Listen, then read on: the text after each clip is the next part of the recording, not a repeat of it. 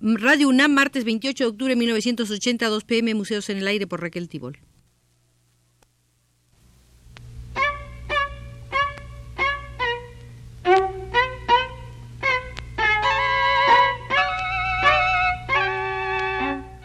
Museos en el Aire.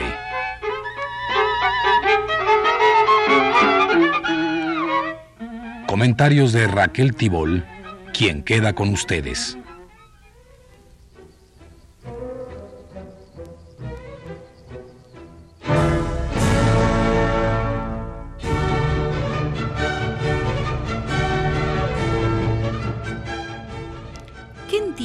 Por humanismo en el arte quienes practican y exaltan el realismo socialista? Para develar este asunto contaremos con la colaboración del ensayista soviético Vladislav Zimenko, jefe de redacción de la revista Iskustvo, es decir, arte, y autor de numerosos libros y ensayos sobre estética marxista. Entremos, pues, en la sala del humanismo socialista en el Museo de la Teoría del Arte, para apreciar cómo se enfrentan contradictoriamente dos enfoques opuestos, la afirmación y la negación del humanismo en el arte. Una de las fórmulas morales que con más amplitud propagan los ideólogos burgueses de nuestros días es la libertad individual. Tomada en el aspecto estético, esta formulación aparece como libertad de creación, independencia del artista respecto de las imposiciones de la sociedad, etc., lo cual, en boca de los defensores espirituales del mundo occidental, se identifica frecuentemente con la máxima manifestación, el florecimiento del potencial creador del hombre, la realización de los ideales del humanismo. Pero hoy, el individualismo y el subjetivismo son fieles acompañantes de actitudes no humanistas y conclusiones teóricas, sean cuales fueren las formas en que unas y otras se manifiesten. El arte, afirman estetas como Etienne Suriot, Herbert Reed, Herbert Marcuse e Ivan Svitak, debe devolver el arte al hombre el sentimiento de seguridad y la confianza en sí mismo. El camino para lograrlo es la autoafirmación de tipo netamente formal el arte pasa a ser el ámbito donde se desarrolla el libre juego de las fuerzas humanas, proceso en el que se opera una supuesta desrealización poética del mundo.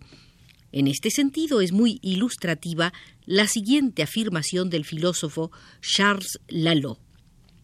El arte permite jugar libremente en torno de la vida seria y nos hace gozar de esta libertad ilusión de libertad, que como todas las ilusiones tarde o temprano entrará en un agudo conflicto con la realidad verdadera, con los problemas de su fiel reflejo y del conocimiento.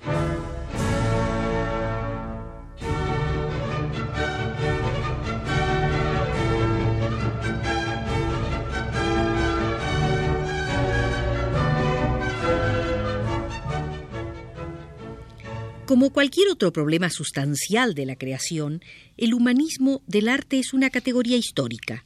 La tradición del humanismo social activo vincula todas las grandes épocas del desarrollo artístico de la humanidad, agrupa todo lo que es auténticamente talentoso en la creación artística.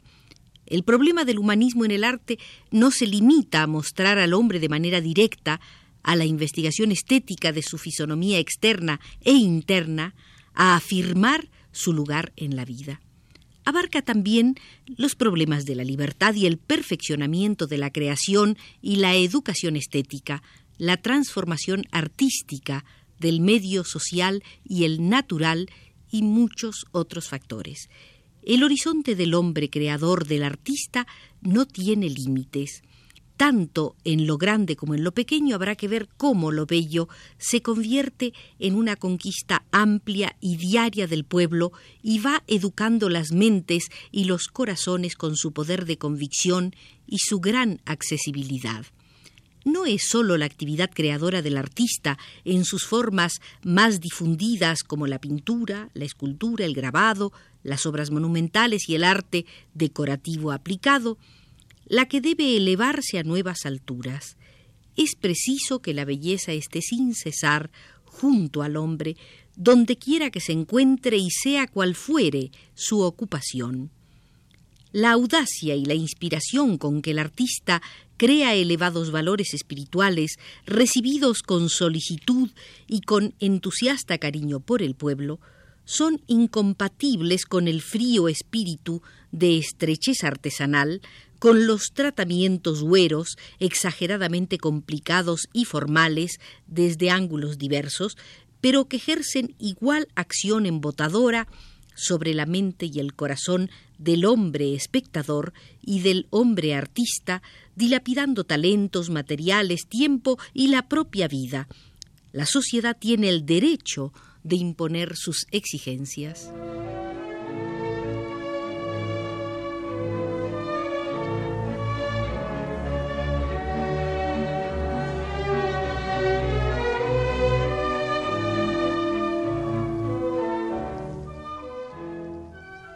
El ámbito de los valores artísticos no es en modo alguno elemental solo da mucho a quien sabe exigir y tomar, eleva e inspira al hombre, pero no de manera automática.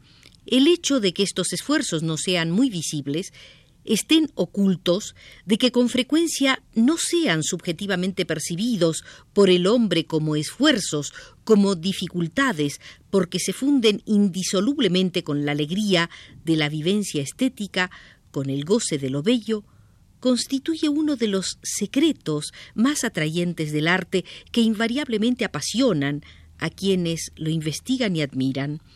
El arte es una de las variedades más singulares del trabajo social que ha desempeñado un papel decisivo en la formación del hombre como tal y ha tenido una significación primordial en el desarrollo de su personalidad, en el perfeccionamiento y acabado de su estructura física y psíquica. Desde los comienzos mismos de la historia, el arte fue considerado como un elemento que puede servir de patrón para evaluar un trabajo auténticamente creador. El artista crea libremente, acude a su taller porque tiene vocación. Siguiendo el mandato de su talento se aboca a la realización de las tareas más complejas y no se siente tranquilo hasta que logra resolverlas de un modo que lo satisfaga, así sea transitoriamente. El verdadero artista no puede dejar de crear, y sean cuales fueren los obstáculos que se alcen en el camino del artista, desde el proyecto hasta su realización, éste no escatima tiempo ni fuerzas para dar a su obra un elevado nivel de maestría. Tal es la naturaleza del artista talentoso, del trabajador incansable, del creador. Las obras de arte son portadoras de la idea, de la esencia poética del trabajo humano. Por esa razón, ejercen una enorme influencia ennoblecedora sobre el hombre, sobre la sociedad. El arte demanda grandes esfuerzos, pero la obra de arte no admite las huellas de estos. La espalda del que trabaja puede estar cubierta de transpiración, pero su lienzo no, dice Pavel Korin.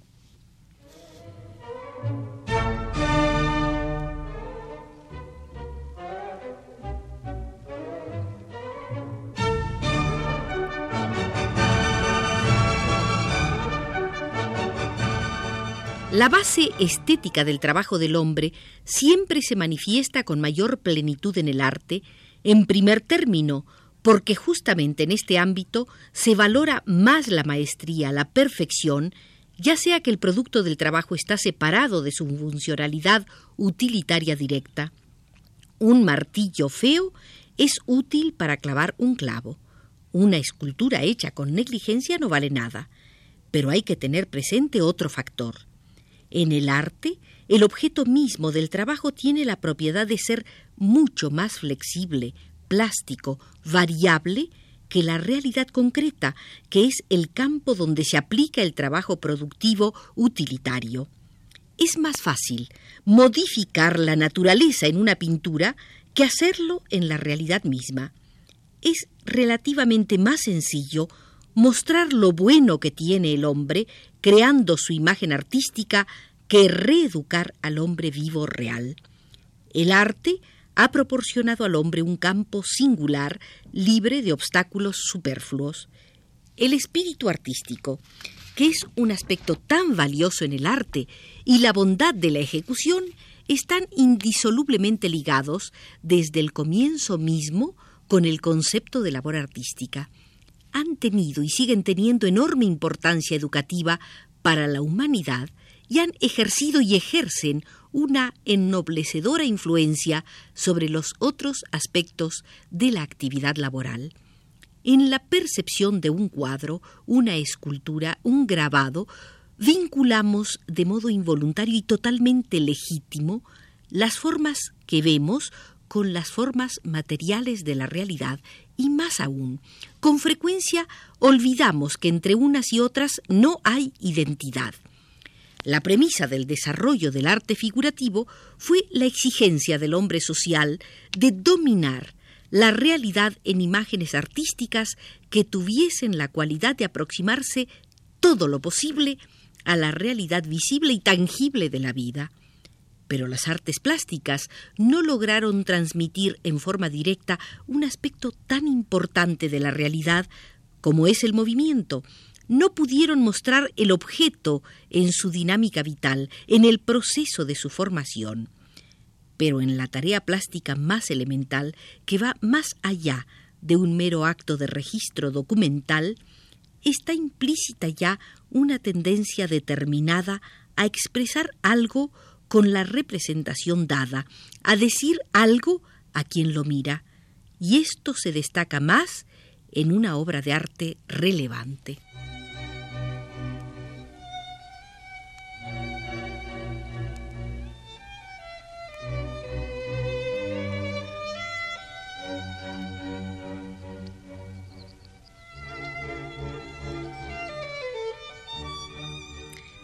Estamos habituados a creer que el arte opera con formas materiales concretas.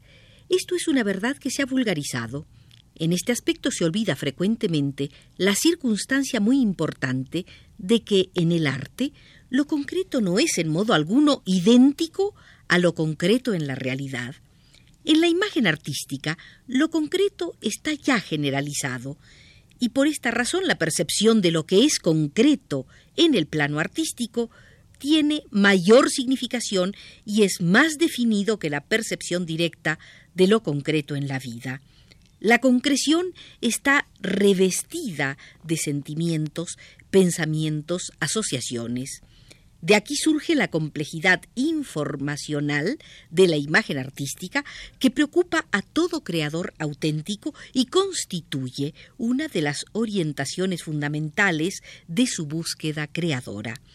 El realismo supone revelar en el plano estético por medio de formas exteriores el sentido interno del objeto, del fenómeno o acontecimiento y su evaluación.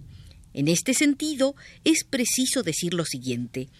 Es un error pensar que el pintor realista enfoca simplemente un mundo de objetos como tal. No, el asunto es más complejo. En el proceso de la creación el artista se encuentra con un reflejo psicológico de imágenes, percepción, representación, imaginación, en las cuales la realidad material está ya reelaborada, recreada de un modo particular. Cada elemento de la forma material artísticamente elaborada es elocuente. No hay forma sin contenido, no hay en ninguno de sus elementos nada que no esté vinculado de uno u otro modo con el complejo espiritual emocional de la obra.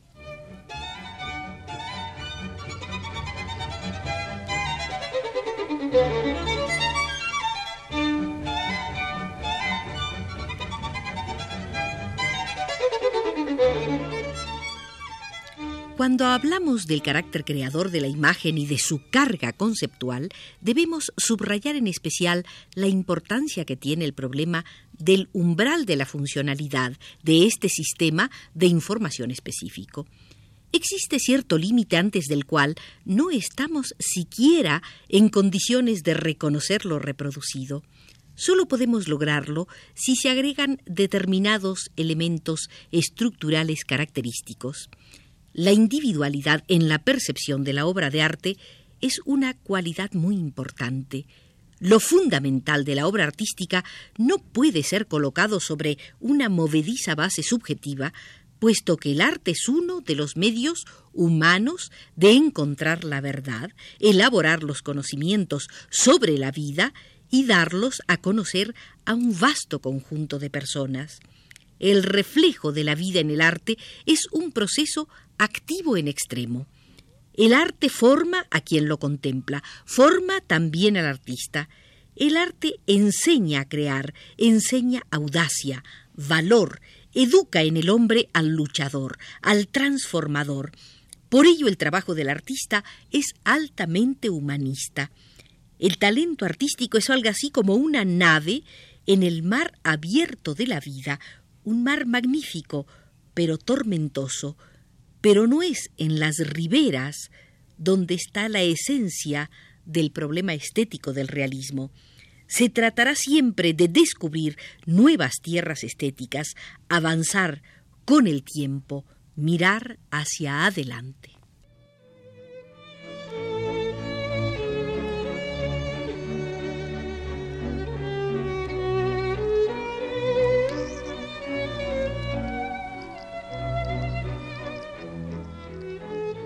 Con palabras del crítico y teórico del arte Vladislav Zimenko de la Unión Soviética, hemos tratado de transitar por el humanismo socialista en el Museo de la Teoría del Arte, pero ya por indicación de Manuel Estrada cerramos las puertas.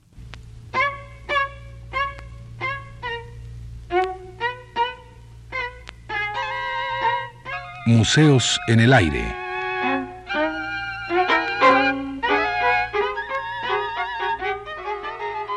Comentarios de Raquel Tibol.